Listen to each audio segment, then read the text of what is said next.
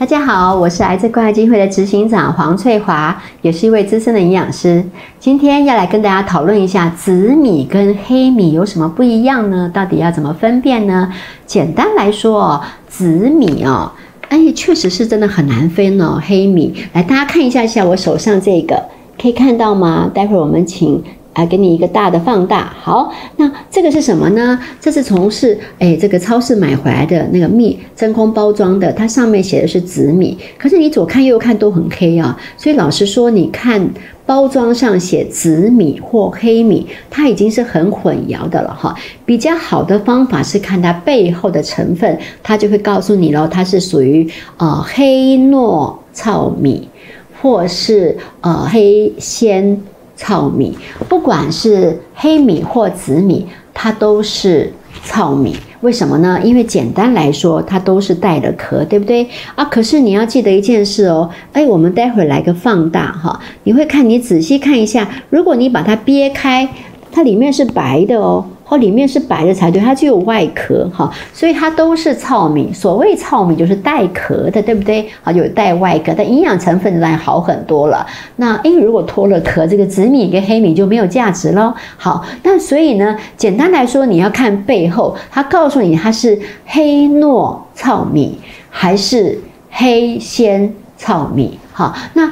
哎，鲜米跟糯米，这又是怎么个回事呢？好，我们这会儿就来跟大家分享一下下哈。一般来讲，大家认识的米是不是就会分了？是不是呃，蓬莱米啊、再来米啦，或糯米，对不对？好，那如果以蓬莱米为例，它吃起来有一点点的黏，但是口感很好。那另外呢，再来米它就是吃起来比较散。对不对？哈，那一般来都把它做成菜桃桂啦，或是蛙桂之类的，那是属于再来米哈。那它的长相呢是比较，哎，有可能是细长或是圆短。那我们是不是有一些什么泰国米啊，或是长鲜米啊？所谓长鲜米就是再来米哈。那蓬莱米呢，它就是比较圆啊，带一点点黏。那糯米本身呢，哎，就有长糯米跟圆糯米。那简单来说，我们刚刚所说的就是，呃，分为这个蓬莱米、再来米。跟糯米，那主要的症结所在是所谓的这个直链淀粉的含量多少了哈。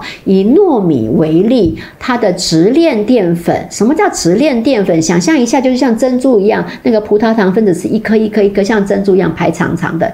那支链淀粉。粉是什么呢？就是长得像树枝，像我们的手这样树枝状。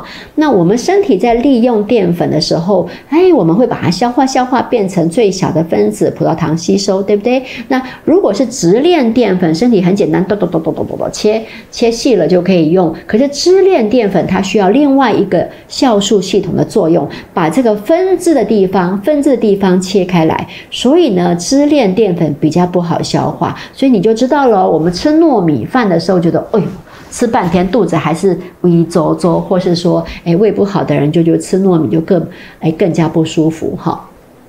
那原因是什么？因为糯米这种直链淀粉的含量很少，有多少呢？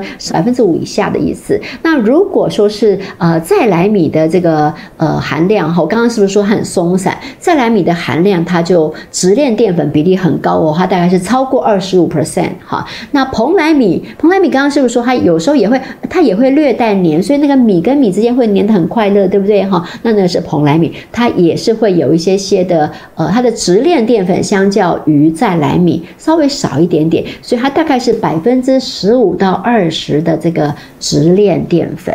这样子你听懂了哈？糯米百分之五以下，所以通通是支链为主体了。那蓬莱米比较好吃，带一点黏黏的口感。好，那诶比较会你侬我侬黏在一起。那蓬莱米呢？它的它的这个直链淀粉的量是百分之十五到二十。那再来米，它几乎直链淀粉的比例更高，是超过百分之二十五。换句话说。如果从消化吸收的角度来看，再来米其实是诶相较直链多，比较好消化吸收。那蓬莱米 OK 啊，你也不觉得蓬莱米不好消化吸收，因为还有将近百分之二十五的支链。可是糯米就很少喽，对不对？所以糯米比较不好消化吸收，这样就很懂了哈。那从这个角度学会了这个再来米、蓬莱米跟糯米的区别之后，回头来看我们的黑米，如果他告诉你它叫做黑糯。糙米哦，一看到糙米就超高兴了哈，很好，没错哈，因为它真的是糙米，所以黑米的营养价值很好，是 OK 的，或紫米哈啊，但是它只要背后告诉你它是黑糯糙米，你就知道它的这个直链淀粉的比例很少哦，百分之五以下哦。如果它告诉你是黑鲜糙米，好，黑鲜米是什么？鲜米就是再来米啦，哈，那黑鲜糙米哦，它的直链淀粉诶就会有百分之二十五以上，它的消化就更容易了。以后下次去买这个紫米或黑米，就不要管前面包装上是写黑的还是紫的，就别管了。你管后面的成分到底是黑糯糙米还是黑鲜糙米，这里是关键。这样子是不是可以分清楚这个紫米跟黑米呢？或是黑糯糙米跟黑鲜糙米呢？加油！